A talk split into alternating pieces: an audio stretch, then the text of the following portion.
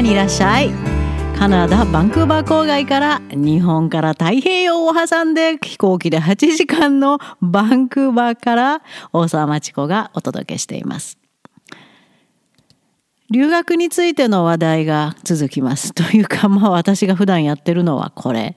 とにかく悲しい思いをして自分のそれからの人生のトラウマになるような留学だけはしてほしくない。今世間に流れてるエージェントが甘い囁きで誘ってる留学をしてしまうとそういう羽目に陥るケースがほとんどです。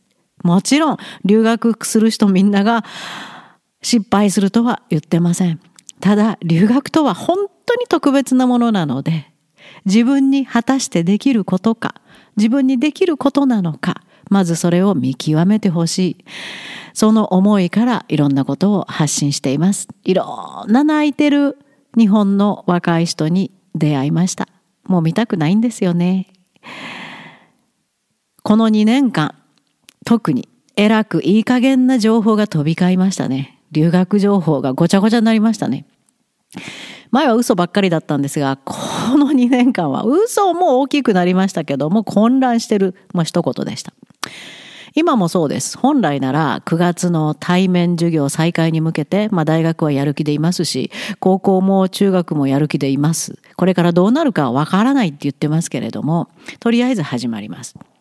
だからこの時期にはエージェントたちが元気よく「あらカナダに向かってますよ」えー、あの「こんなに飛び立ちましたよ」「到着しましたよ」って宣伝する時期なんですけどねなぜかシーンとしてます何か起こってますね学生ビザ発行が遅れている問題もあるかもしれないいやカナダ政府の方針もまだまだ今コロナあのデルタ株が今カナダでもまた荒れ狂ってますのでカナダ政府自体もよく方針が見えてない。その辺から、えー、周りでうろうろうろうろリベート狙いをしてるエージェントたちもどうしていいかわからないっていうのもあるのかもしれません。まだまだ世界中が病んでいるこの状況で留学なんか考える時ではないという現実に皆さんが気がついてきたのかも。世界で起こっていることは良くないことですが気がついてきたというのはとてもいいことだと思います。今カナダを目指している留学生の皆さん今カナダを目指している学生の皆さんあなたは何のために留学しようとしていますか？単に独りよがりの夢を見てエージェントにも「そうですよ大丈夫ですよ叶えましょう」と実現不可能なくせに無責任な応援をされてあなたの独りよがりの夢はただカナダに行けば自動的にまるで自販機にお金を入れてお茶が出てくるように叶うと思い込んでいますよね。きっとねそう思い込まされますしそう思い込んでるから留学したいと考えたんでしょ？だからこんな時代にも大金を使って先も見えないのに留学しようとするんですよね。ネットの留学相談コーナーの回答にこんなのを見つけました。全く同感です。日本にいると外国は憧れで夢ですが、実際に海外に行くと突然夢ではなくなり現実になります。まさにその通り。今日はタイトルにもこれをお借りしました。そうです。外国は憧れの夢の国でも良いことだけが起こる場所でもありません。カナダに住んでる私が言い言います。私が証拠です。日本もカナダも国です。そこの中にはいろんなことがあります。夢ばっかり、楽しいことばっかりじゃないです。いいことも悪いこともあります。どこの国でも一緒です。いきなりあなたの日本でできなかったことが叶うような場所はどこに行ってもありません。日本人でもあり、英語もできないあなたをちやほやして歓迎してくれるところでもないですよ、外国は。良いところも悪いところも社会の病も国も疲弊して人種問題も大変教育の機能不全も普通に毎日起こっているところカナダも同じです。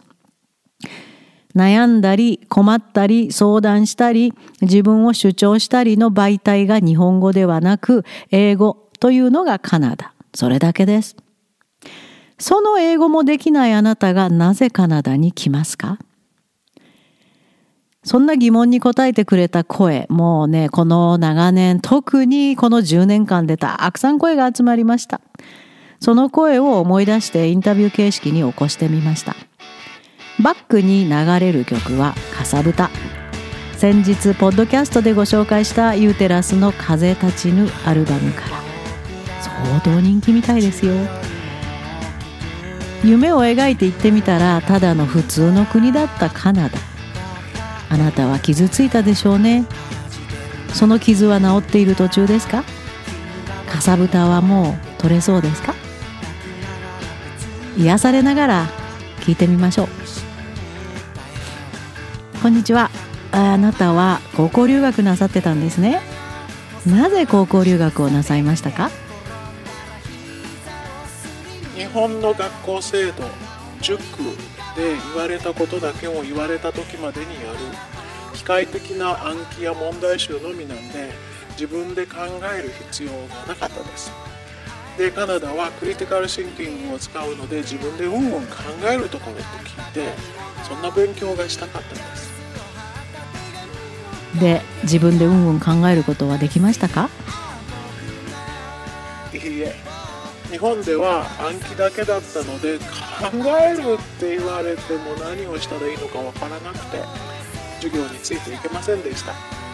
カナダの同級生たちとも話の内容が違いすぎて相手にはしてもらえませんでした。英語は結構できたんで自信があったんですけど全くダメでした。ついていくのにどんな努力をしましたか？クリティカルシンキングを学ぶとか？いや自分の頭もパニックになって自分の英語の本さえ何が書いてあるかわからないレベル自分で運を考える勉強についていけず脱落しました。成績も悪かったです。自分でなんでこんな成績しか取れないのかそれも分かりませんでした。結局卒業できず19歳になり高校を放り出され同じような失敗組が集まる妙なカレッジに行きましたがひどいところで何の進歩もなく帰国しました。母親は他のところに行けばなんとかなるんじゃないか。って日本からガーガー言ってましたけどいやカナダの教育制度知らずに文句言わないでって今度はこっちが切れそうになりました。そのカレッジには同じような高校留学失敗組がたくさんいましたよ。今度は大学生に質問です。あなたも自分でうんうんクリティカルシンキングで考えるカナダの教育制度に惹かれたんですか？本の友達は大学でも遊んでるかサークルかバイト。そんな日本の大学と比べてカナダの大学ではとにかく勉強し読んで書いて。あのすごいハードな勉強でした。 TOEFL はかろうじて届いたんで大学入学しましたけど勉強量の多さと自分の思考力のなさに落ち込みました。スピードも全くついていけませんでした。うつ病になったと思います。そしてだんだん履修するコースが減っていって親のお金を無駄遣いして遊んで1学期例えば1コースとか取ら1コースとかしか取らずにバイトもちょこっと始めてでも続きませんでした接客できなかったですで、親に車を買ってもらって、本当に遊ぶだけになりました。もちろん単位は取れず、費用だけが減らず、結局4年経っても学位には到底たどり着けませんでした。かろうじて、専攻ではないんですけど、 General Studies、何でもいいんですよ、単位取ればね。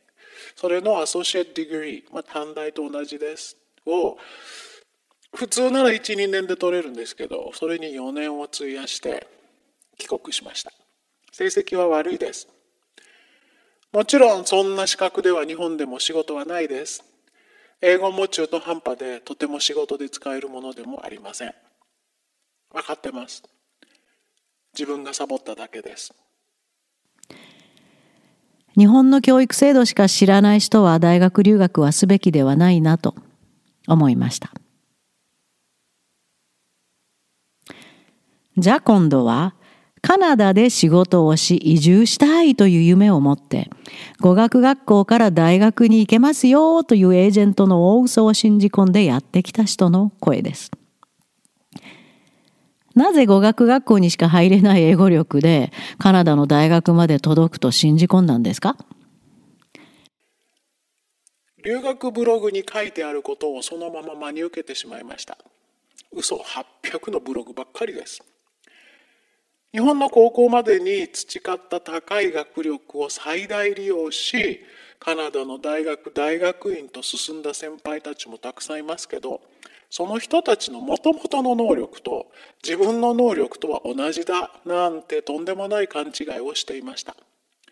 私は日本の学校でも努力もしてないのに、もともと能力もあって日本の学校で努力した人たちとは、日本では一流大学と私の行ける三流大学とぐらいの大きな差がありますけど、カナダだったら同じレベルの大学学位が取れると思い込んでました。バカですね。単に成功した人のエピソードをもとに留学は簡単に違いないと思い込みをする非常に危険な例ですね。個々のユニークな能力、学習習慣、自己動機、性格などたくさんの要因が留学の運命を決めるんですよ。エージェントの大量大売り出しのような宣伝に騙されないようにというのはこのため。留学見本市のようなカナダ大使館の留学フェアも同じ信じないこと。夢見るエピソードを聞かされるだけ、しかも大使館が言うからとコロッと騙される。大使館は単に場所を貸しているだけですよ。そこでマーケティングするのは留学エージェントと授業料目当ての受け入れ学校。実際にはどんなサービス提供してるかなんか大使館は調査なんかしません。スクリーンもしません。嘘のオンパレードですから気をつけてください。カナダに憧れ、カナダに行けば夢の学生生活が待ってる。自由で楽しい国カナダで新しい自分をなんて馬鹿げた夢を見てしまい挫折した日本の生徒の数はものすごい数に上るでしょうね。日本にいると外国は憧れで夢ですが実際に海外に行くと突然夢ではなくなり現実になります。現実に直面し突然夢ではなくなったカナダで苦しみもがき、失意の帰国をし、その後はカナダという名前を聞くだけでパニックになりそうですか？辛い経験をしましたね。さあ、これからはネットの情報に踊らされることのない人生を送りましょうよ。留学失敗は恥ずかしいことではありませんよ。だって留学は誰にでもできるようなことではないですから。もともとの非常に高い知力のある一部限られた人にだけ届くのが留学の成功です。ネットの情報に踊らされ、つい迷い込んだ留学という魔物。そろそろ追い払えましたか？かさぶたになって治りましたか ?OK。じゃあ今度こそあなたがあなたのままでいられるように自分にできることから始めてください Do what you can do. できないことはできない。これが分かっただけでも大きな前進です。Do what you can do. 頑張って。